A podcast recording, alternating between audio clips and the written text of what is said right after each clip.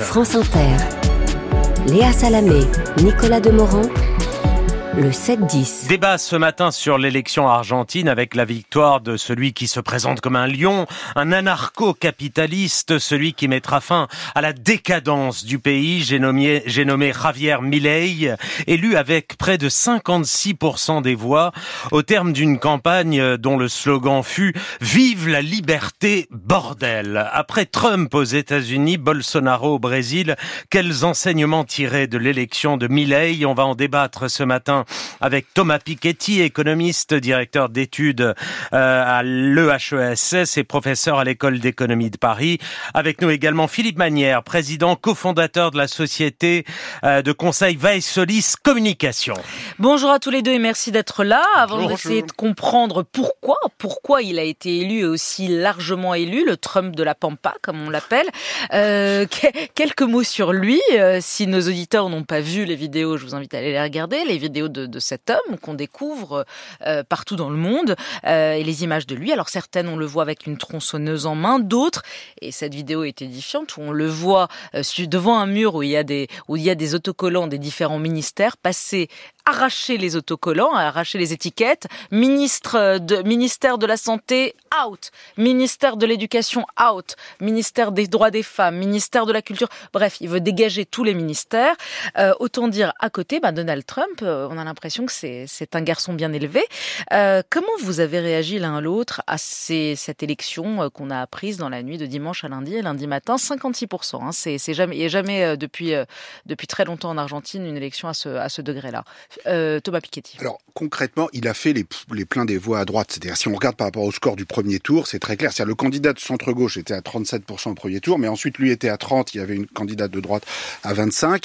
Euh, les deux se sont additionnés. C'est-à-dire la participation est restée à 77%, la même, et on a vraiment eu l'ancien président de centre-droit, Macri, qui avait appelé à voter pour Milei, et, et on s'attendait pas, c'est vrai, à ce que les électeurs à ce point suivent ce mort. Donc finalement, c'est une union de la droite libérale et ultra-libéral dans son cas, mais en même temps, il faut bien voir qu'au Parlement, euh, il, a, il a 35 sièges et le centre-droit en a 100. C'est-à-dire que sa, sa majorité va être... Donc c'est le retour de la droite libérale, pour résumer. C'est-à-dire qu'en fait, il y a, alors il y a un personnage assez... assez oui, non, oui, oui, mais vous savez, la majorité parlementaire, c'est important. C'est-à-dire que la tronçonneuse dans les dépenses publiques, la suppression complète de la Banque centrale, euh, c'est pas, c'est pas avec ces 30 députés qu'il va le faire. Donc il va, il va sans doute faire une politique d'austérité. Il va essayer de combattre l'inflation euh, euh, en essayant d'ancrer la monnaie, le peso au dollar, supprimer la banque centrale, je ne pense pas qu'il ait la, la majorité. Votre réaction, Philippe Manière, à l'élection de, de Milei? Non, mais moi, je me suis dit d'abord pauvre Argentine, c'est-à-dire qu'effectivement, le, le, le, personnage est, complètement clownesque, il a des excès complètement, euh, complètement fous qu'on n'a jamais vus. Même, pourtant, Dieu sait que depuis Berlusconi, des, des, des oiseaux qui, qui allaient très loin dans, dans, dans, dans, la, dans le, euh, le, renoncement au surmoi, on a, la renonciation ouais. au surmoi, on en ah a oui, vu. Mais c'est ça, lui, lui, lui, lui tous les records. Alors, Trump et Bolsonaro C'est ça, mais, mais c'est, comment dire, c'est vrai, c'est navrant et en même temps c'est pas pour rien. C'est-à-dire que ça fait quand même 70 ans que l'Argentine décline. Euh, L'Argentine est un pays qui a euh, toutes les dotations naturelles, euh, sans parler de l'éducation, que pour le coup on doit au péronisme, euh, sur lequel je suis assez critique euh, sur beaucoup de critères, mais il y a eu aussi beaucoup de capital humain qui a été fixé en Argentine. Donc, si vous voulez, sur le papier, il y a, il y a 20 ou 30 ou 50 ans, c'est un pays qui a à peu près tout pour réussir. Or, il s'enfonce dans la crise, les réserves de change s'effondrent, 140% d'inflation, on n'a pas idée de ce que c'est, il hein. faut jamais oublier ce que l'inflation fait. C'est une crise de l'inflation, c'est une crise de la dette qui amène à une crise politique, si vous voulez. Donc, euh, ça n'est pas. Ce que vous dites, c'est que vous comprenez d'une certaine manière les Argentins. Ça n'est pas incompréhensible. Vous comprenez ce vote sanction je vote du Péroni. Un vote sanction et un vote euh, qui, est, qui exprime aussi, je pense, la tentation d'une troisième voie après l'échec incontestable de l'alternance éternelle entre les péronistes et, et, une droite qui ni, ni l'un ni, ni, les uns ni les autres n'arrivaient à sortir bah, l'Argentine de ces difficultés. C'est ce qu'on entend parfois chez les électeurs de oui. Marine Le Pen. On a tout essayé. On a essayé la gauche, on a essayé la droite, on Non, mais sauf que là, en fait, là, c'est la suite du dégagisme gauche-droite qu'on a depuis 20 ans en Argentine. Chaque président euh, perd les élections et est remplacé par le camp d'en face. Là, on a une alliance oui, un peu chose, inhabituelle. Là. À nouveau, sur la majorité parlementaire, c'est plutôt la droite libérale qui revient. Alors, avec une alliance qui, effectivement, en France, irait de, de Macron à Le Pen en passant par Zemmour. Alors, ce qui est une alliance qui peut paraître comme ça assez grande. Bon, oui, mais incarné par un personnage quand même. Alors, incarné avec un personnage. Le quotidien, le quotidien L'Opinion tente ce matin de, de, de mettre des mots anarcho-capitaliste libéraliste, libertarien d'extrême droite, radical réactionnaire, anti-système pro-finance. C'est quoi? C'est un ovni? C'est un OGM politique? Je pense qu'il faut, comment, comment décrire? partir, il faut partir quand même de l'échec économique du, du gouvernement de centre-gauche sortant. C'est-à-dire que si quand vous arrivez euh, le jour du scrutin avec 140% d'inflation, alors c'était 30-40% les années précédentes, et sous Macri, le président de droite, c'était à 20-30% d'inflation. Donc ça, il y a toujours eu de l'inflation. Mais il y a eu une accélération. Alors en fait, à la sortie du, du Covid, en grande partie, mais le, le gouvernement n'a pas su tenir l'inflation.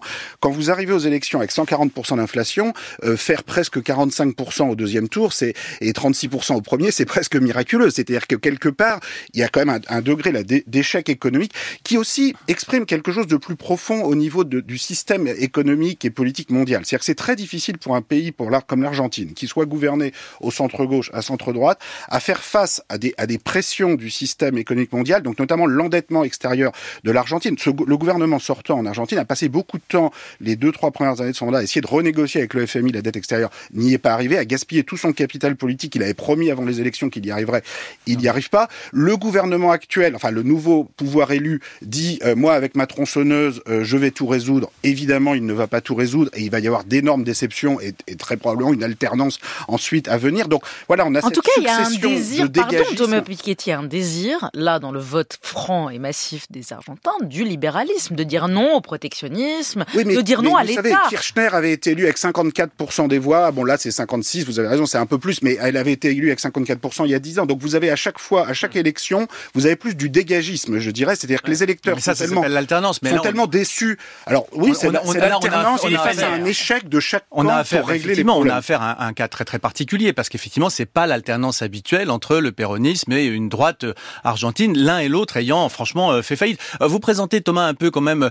la dette publique. Moi, je pense qu'il y a quand même la responsabilité de la classe politique est incontestable. La dette publique, c'est pas comme les sauterelles, c'est pas une calamité exogène, c'est quelque chose qui est le résultat des politiques publiques conduites en Argentine par la gauche Ah, comme seulement. par la droite. Alors, mais si. il y a Et un quand vous, et environnement quand vous dites, et ça, il faut oui, d'accord, mais l'environnement Oui, international, il n'empêche pas la Finlande, la Suisse, euh, Singapour euh, et même beaucoup de pays d'Asie du Sud-Est, beaucoup moins riches que ceux que je viens de, de, de, de citer, de, réussir. Donc, il y a une très mauvaise gestion qui a été faite par les équipes sortantes de gauche comme de droite.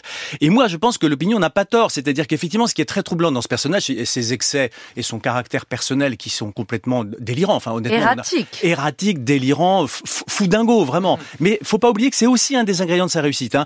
Quand vous regardez le détail de l'élection, il a été élu massivement par la classe moyenne qui est rincée par l'inflation. L'inflation, c'est à mon avis l'essentiel de l'explication de cette élection, mais aussi par les jeunes. Pourquoi? Parce que les jeunes gens qui malheureusement ne s'informent plus ou presque que par Internet, si on peut appeler ça s'informer, en tout cas qui sont sur Internet une grande partie de la journée, pour eux, cette absence de surmoi, ces excès comme étant une dimension de l'identité, ça les fait sourire, ça les révolte pas du tout comme ça peut révolter les gens plus âgés comme nous malheureusement. Vous voyez ce que je... Et donc il y a ça comme ingrédient. Mais au-delà, moi je crois que euh, l'opinion a raison quand elle dit qu'il y a aussi une offre de libéralisme qui a été entendue et qui est désirée par les Argentins parce que c'est vrai que la gauche comme la droite euh, avait fait de l'Argentine un pays qui est très étatiste. Alors évidemment c'est principalement le fruit du péronisme, mais la droite, même s'il y a eu des privatisations, n'a jamais tellement détruit ça. Or l'Argentine souffre de maux endémiques qui tiennent en grande partie à une surétatisation. Et, de ce point de vue-là, c'est d'où la tronçonneuse et, d'où la popularité de la tronçonneuse, si vous voulez. Tout ça s'explique malheureusement. hein. Sur la popularité de la tronçonneuse, enfin, si vous croyez qu'on va qu'on va résoudre les problèmes de l'Argentine en réduisant le système j'ai de pas dit santé, que je le croyais, j'ai dit que les Argentins le croyaient, Oui, mais vous dites un peu différent. vous avez dit ils ont sans doute raison de le croire, donc quand même. Ah, Qu'il y a, une surétatisation, c'est objectivable, Alors, un fait. bah, je sais pas, vous mentionnez la Finlande tout à l'heure, la Suède sont beaucoup plus étatisées que l'Argentine, donc je sais pas très Non, bien. non, Écoutez, alors, bah, bien sûr que si. Non, non, non, la, la Finlande. le niveau, non, le elle- niveau elle- des dépenses publiques en Argentine est beaucoup plus faible. Oui, parce que vous parlez du rôle de l'État dans la réglementation, par exemple. Vous voyez, typiquement Oui, sur le bon, contrôle pour des prix. commencer, sur on peut regarder le poids de l'État dans la santé et l'éducation. Enfin, en tout cas, l'Argentine, par, par rapport au Brésil, ou par rapport au Chili, a effectivement, sous le péronisme dans les années 40-50, Ah oui. construit un système d'éducation et de santé qui est un peu moins déficient et qui fait qu'il y a un peu moins d'inégalités. C'est un pays très inégalitaire. Ça, faut le mettre au, crédit du- comparez- du, péronisme. Bah, si même vous, vous le la reconnaissez, seule chose, si mais même vous, vous Ah, le mais- reconnaissez, mais je le reconnais très volontiers. Pourquoi même En moi tout cas, tout ça pour dire que si vous faites de la tronçonneuse là-dedans pour le faire ressembler au, au Brésil, Non, mais c'est pas là-dedans qu'il faut, Je suis pas euh, sûr. Ah oui, c'est pas là-dedans. Mais quand des- on dit, vous savez, quand on dit baisser les dépenses, il y a toujours des malins qui disent, vous inquiétez pas, on va uniquement baisser les dépenses inutiles. baisser les dépenses, il y a toujours des gens comme vous qui disent qu'on va, on va, bah, couper les bonnes dépenses, ce qui est bah, évidemment bah pas l'objectif. Parce que de fait, le gros des dépenses là dans la santé et l'éducation, d'ailleurs, euh, a déjà commencé dans l'entre-deux tours à revenir un peu sur sa tronçonneuse parce qu'il sait que la, la, la majorité euh, sur la, parlementaire, à nouveau sur laquelle il va devoir s'appuyer, qui est fondamentalement la même majorité que le président Macri euh, le, le, le, coup suivant. Hein, il a 35 députés, hein, soyons clairs. Il, a, il y a 100 députés du côté. Alors il y a beaucoup de choses qu'il peut faire par décret, mais vous avez raison, il n'a pas la majorité parlementaire. Non seulement il l'a pas, mais il n'a pas le début de commencement d'une majorité. Donc en fait, on va retourner à une politique d'austérité libérale assez classique qui, à mon avis, va à nouveau décevoir les Argentins, mais vraiment à nouveau au-delà de l'enjeu. Mais ça peut, ils peuvent, ils peuvent retomber, pardon, à, dans, dans, deux ou trois ans, ils peuvent retomber parce que l'Argentine va pas bien, mais l'Argentine allait très très mal il y a 20 ans. Rappelez-vous quand c'était euh, euh, la grande crise argentine euh, économique de l'Argentine où on voyait les files d'attente devant les devant les, tickets de rationnement, etc.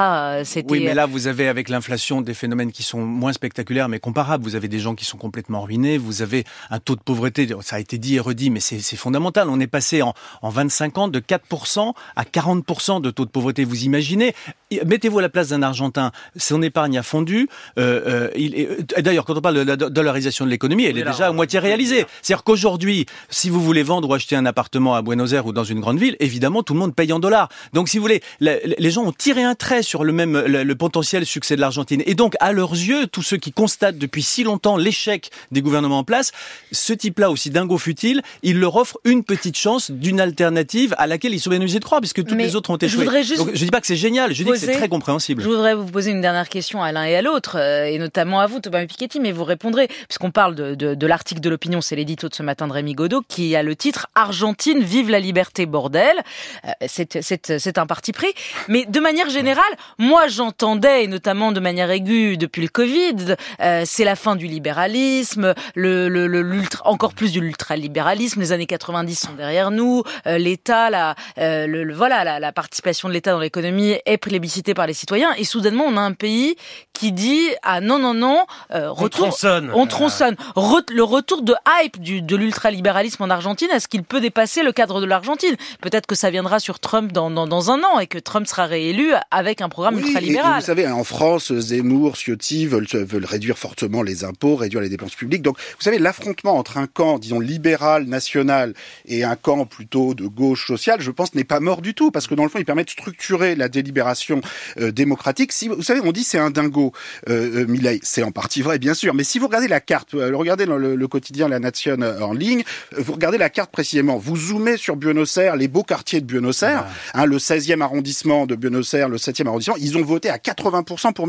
Oui, comme ils ont toujours voté pour les candidats de droite. L'État de Buenos Aires est le seul qui n'a pas voté pour Milei. Non, il faut non, pas non plus uniquement les bandes. Alors zoomez sur la carte. Oui, zoomez, non, zoomez sur la carte. Si vous regardez les arrondissements, c'est comme à Paris, si vous voulez. Oui, c'est comme à Paris. C'est-à-dire le 16e arrondissement le 7e arrondissement ont voté pour Milei et effectivement euh, l'est, l'est et les, banlieues populaires ont voté pour le centre. Est, est très complexe. Il y a des composantes complètement folles, mais qui sont un peu, les, on le disait tout à l'heure, euh, euh, vous avez Berlusconi, mais même Zelensky, qui sont fait connaître par le débat public. Ils étaient à la télévision ces gens-là. Donc il y a cette dimension-là. Il y a la dimension provocatrice, mais il y a aussi des convictions libérales. Et ça, je crois que c'est là où l'opinion a pas complètement tort, qui sont chez lui caricatural, c'est-à-dire qu'il n'est pas seulement libéral, il est libertarien. Non, mais ça c'est un autre sujet. Il est ah. libertarien. c'est un peu le sujet. Il y a encore une toute petite minorité des libéraux qui sont libertariens. Il avait privatisé les fleuves, etc. Vous voyez ce que je veux dire Mais pour autant, je pense qu'il y a légitimement, hein, je pense qu'il y a hein. légitimement chez les euh, chez les Argentins l'envie d'une économie qui soit pas étatisée, tout simplement parce que ça fait 40 ans qu'elle a étatisé, qu'on voit le résultat, fait même plus de 40 ans. Thomas Piketty, Philippe Manière, merci à tous les deux.